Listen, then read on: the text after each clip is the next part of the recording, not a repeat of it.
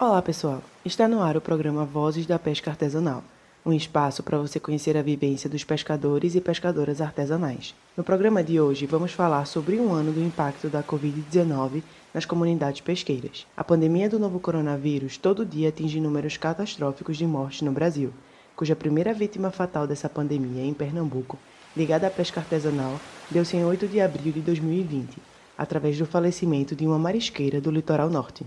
Em março de 2020, acompanhamos o mundo colapsar em uma pandemia. O novo coronavírus, a Covid-19, causa uma síndrome respiratória aguda grave na pessoa que se infecta.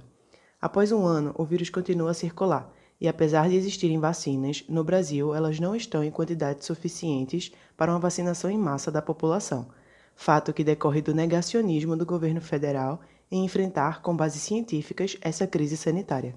Dentro desse contexto e fragilizadas por processos históricos de exclusão, de injustiças e racismos também ambientais, dos quais a tragédia do petróleo é uma das faces, é que as comunidades pesqueiras sofreram e sofrem os impactos da pandemia de modo mais drástico que outros grupos sociais, seja no seu trabalho e no comércio dos pescados, seja na ausência de políticas públicas voltadas à saúde dessa classe social seja no universo psicológico e na perda de inúmeros mestres de pesca e de pescadoras mais experientes que educavam as gerações mais jovens dos povos das águas. Sobre esse um ano de impacto da Covid-19 nas comunidades pesqueiras é que nos falam Chico, do Movimento Caiçara e da comunidade pesqueira de Almada, em Ubatuba, litoral norte de São Paulo, Carlinhos, coordenador de Relações Institucionais da Comissão Nacional de fortalecimento das reservas extrativistas e povos tradicionais extrativistas costeiros e marinhos, Ormesita, do Conselho Pastoral dos Pescadores, e Josemar Alves, do Movimento dos Pescadores e Pescadoras do Brasil e de Pirapora, em Minas Gerais.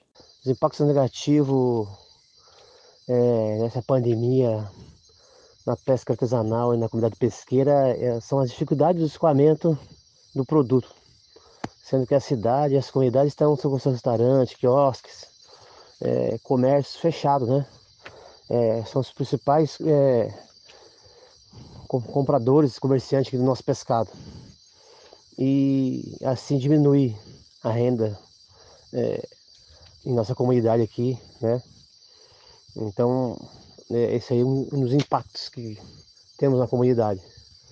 Né? A cidade vive do turismo, é, não tendo turismo, é, estando tudo fechado, quiosques, bares e restaurantes, hotéis, é, gera uma renda muito baixa e temos dificuldade de escoamento, gerando assim uma renda um pouco mais baixa para a comunidade. Então, é, para nós, a, gente acredita que os, os, maiores impactos que a, que a pandemia do Covid-19 tem trazido para para os pescadores e pescadoras artesanais, né, se a gente iniciar de fato, primeiro a questão da saúde, né, de fato, né, as comunidades tradicionais pesqueiras elas estão sendo afetadas não só com problemas relacionados à contaminação do Covid-19, mas também com as, as doenças já que já vinham afligindo a pesca artesanal, né, nossas comunidades e que agora no período de pandemia as dificuldades elas se aprofundam. Inicialmente dizer que esse período, né, da pandemia ele está sendo desafiante para o conjunto da sociedade brasileira, né? Mas para os grupos que vivem em histórico processo de vulnerabilidade socioeconômica e ambiental, é, é, a pandemia ela escancara os grandes problemas, né? Ela escancara o nível de desigualdade que impera no nosso país, né? Então, é, e escancara também esse processo violento de racismo estrutural e ambiental também, que são marcas da nossa sociedade, né? Acho que o mais grave foi quando a pandemia foi biopoliticamente desconsiderada. E assim ficamos trabalhando com conceitos errados e, e pontuais, além do processo de negação da ciência e do favorecimento político para a propagação do vírus e, consequentemente, da brutal ignorância dos governantes desse país, fazendo assim com que a pesca artesanal perdesse seus mestres anciões, que multiplica o saber tradicional para as futuras gerações. Diante da pandemia, os problemas que já atingiam os pescadores e pescadoras artesanais ficaram mais nítidos. O acesso ao que é de direito se tornou mais uma luta a ser travada diariamente, o que explicita uma falha na política nacional para essas comunidades tradicionais e o apoio, mesmo durante a pandemia, para as elites econômicas. A gente sabe que a gente vive num país onde as comunidades tradicionais pesqueiras né, têm muita dificuldade de acesso à saúde de qualidade e a gente vivia já um processo de sucateamento da política nacional de saúde, principalmente o, o, o SUS, né, passando por um processo de desgaste, e isso só se aprofundou com a pandemia do Covid-19. Então, nós temos muitos casos de contaminação de Covid-19 nas comunidades tradicionais pesqueiras. Tem companheiros que já faleceram, né, que já não estão mais entre nós. E, e as outras doenças do dia a dia, a gente vê que né, pessoas que precisam de cirurgia não estão tendo como fazer cirurgia, exames estão sendo protelados, entendeu? Infelizmente, depende, às vezes, para se fazer um exame, depende do, de, de conchavos políticos, né? Ou seja, o quem indica é que define agora quem vai ser atendido.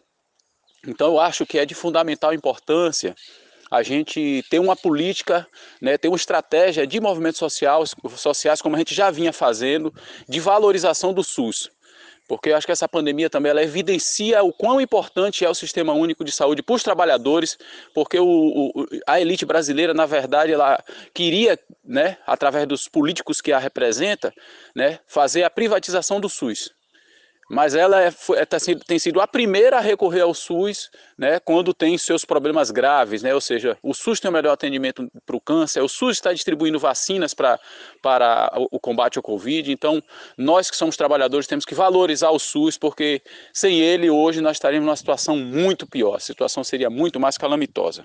Para o conjunto das comunidades pesqueiras, a gente identifica assim conflitos de diversas ordens, né? Mas eu vou focar pelo menos em três, assim, que a gente identifica como mais centrais nesse momento, né? Um desses conflitos, um desses impactos que a gente identifica é que a pandemia, né, todo esse contexto de caos, esse contexto catastrófico em que a gente está precisando todo mundo defender a sua vida e a vida da família de forma firme, né, mais do que nunca assim, é, esse tempo está sendo usado de forma muito é, maldosa, né, de forma muito inescrupulosa pelos grandes empreendimentos para acirrar ou acirrar conflitos já existentes nos territórios ou é, é, provocar novos conflitos, né? Então esses conflitos territoriais, a disputa pelo território, acesso à a disputa pelo acesso à água, então esses conflitos eles têm ganhado novas proporções, né? Porque aproveitam esse momento assim de que as, as forças, a imprensa e a mobilização ela está toda em torno de garantir é, a visibilidade e a necessidade de ações de enfrentamento ao Covid. Né? Então, a gente tem visto vários conflitos aí serem retomados, comunidades que estão sofre, processo, sofrendo ameaças de, de expulsão. Né? Então, isso é uma questão central assim, que a gente identifica. Sucateamento né, da pesca artesanal, é, considerando somente a indústria de pesca. Né? O outro é a questão ambiental tememos pelo futuro da pesca artesanal, pois o modelo que está posto aí, né, esse modelo predatório, é uma ameaça à, à existência do, dos peixes, dos bichos e do, de um ambiente saudável. Os movimentos sociais da pesca têm se mostrado de extrema importância no enfrentamento desse período. O trabalho conjunto já existente pela comunidade se fortalece. São atos de esperançar coletivamente. Contudo, né, assim, é um tempo que não nos permite parar, pelo contrário, né? Apesar da necessidade do isolamento e da gente estar tá criando novas condições desse trabalho à distância, a gente tem procurado se manter num processo muito intenso assim de ação, de visibilidade, de apoio, né? Então, nós do CPP assim nesse período temos é, do ponto de vista de ação, pensado pelo menos três linhas. assim. Uma delas diz respeito a essa ação emergencial mais direta, na mobilização de apoio para aquisição de alimentos, de material de higiene, de, de kit de proteção. Né? Então, a gente conseguiu, no ano passado, assim, mobilizar é, apoios. A gente, nossa estimativa é que a gente distribuiu é, 65 é, mil toneladas de alimentos, né? Então esse, esse é um dado importante assim. E a gente também tem atuado com, com os pescadores e as pescadoras é, de forma a fazer incidência nos órgãos. Então, desde o ano passado, assim, a gente tá, fez um processo forte de incidência para garantir o acesso dos pescadores ao auxílio emergencial.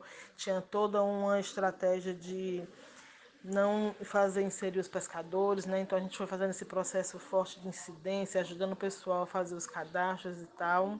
Então a gente segue nesse processo de incidência, também nos órgãos estaduais, cobrando ações de, de controle da pandemia, né? Agora mesmo com a vacinação, a gente também tem feito todo um processo. Os movimentos sociais ajudam sim, é, inclusive na, é, em projetos com cesta básica, né?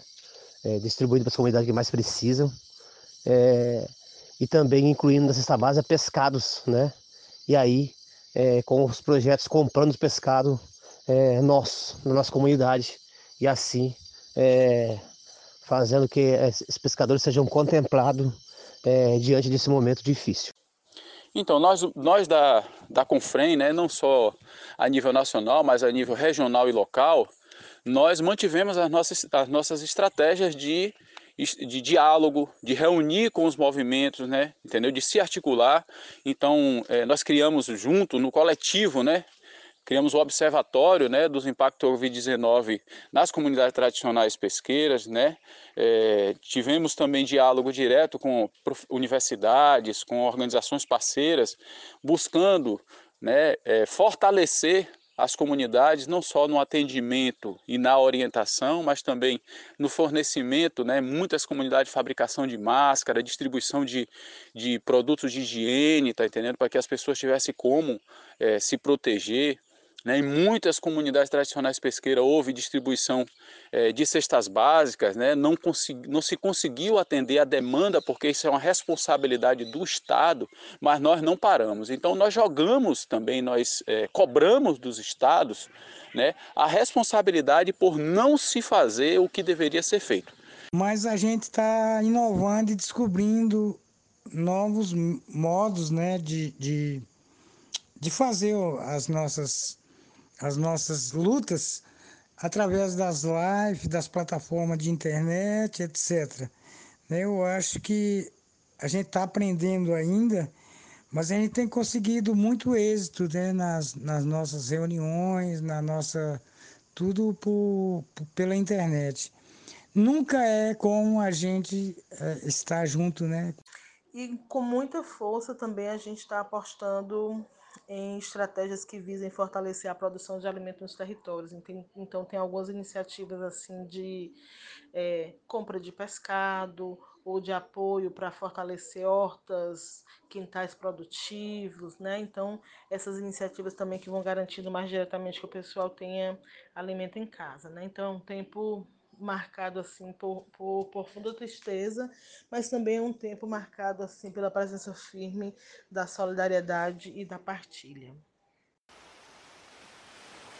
O programa Vozes da Pesca Artesanal é uma realização do Núcleo de Estudos Humanidades, Mares e Rios, vinculado ao Departamento de Sociologia e ao Programa de Pós-Graduação em Sociologia da UFPE.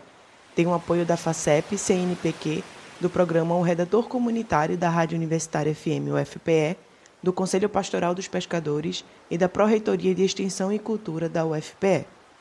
Uma boa maré para você e até já!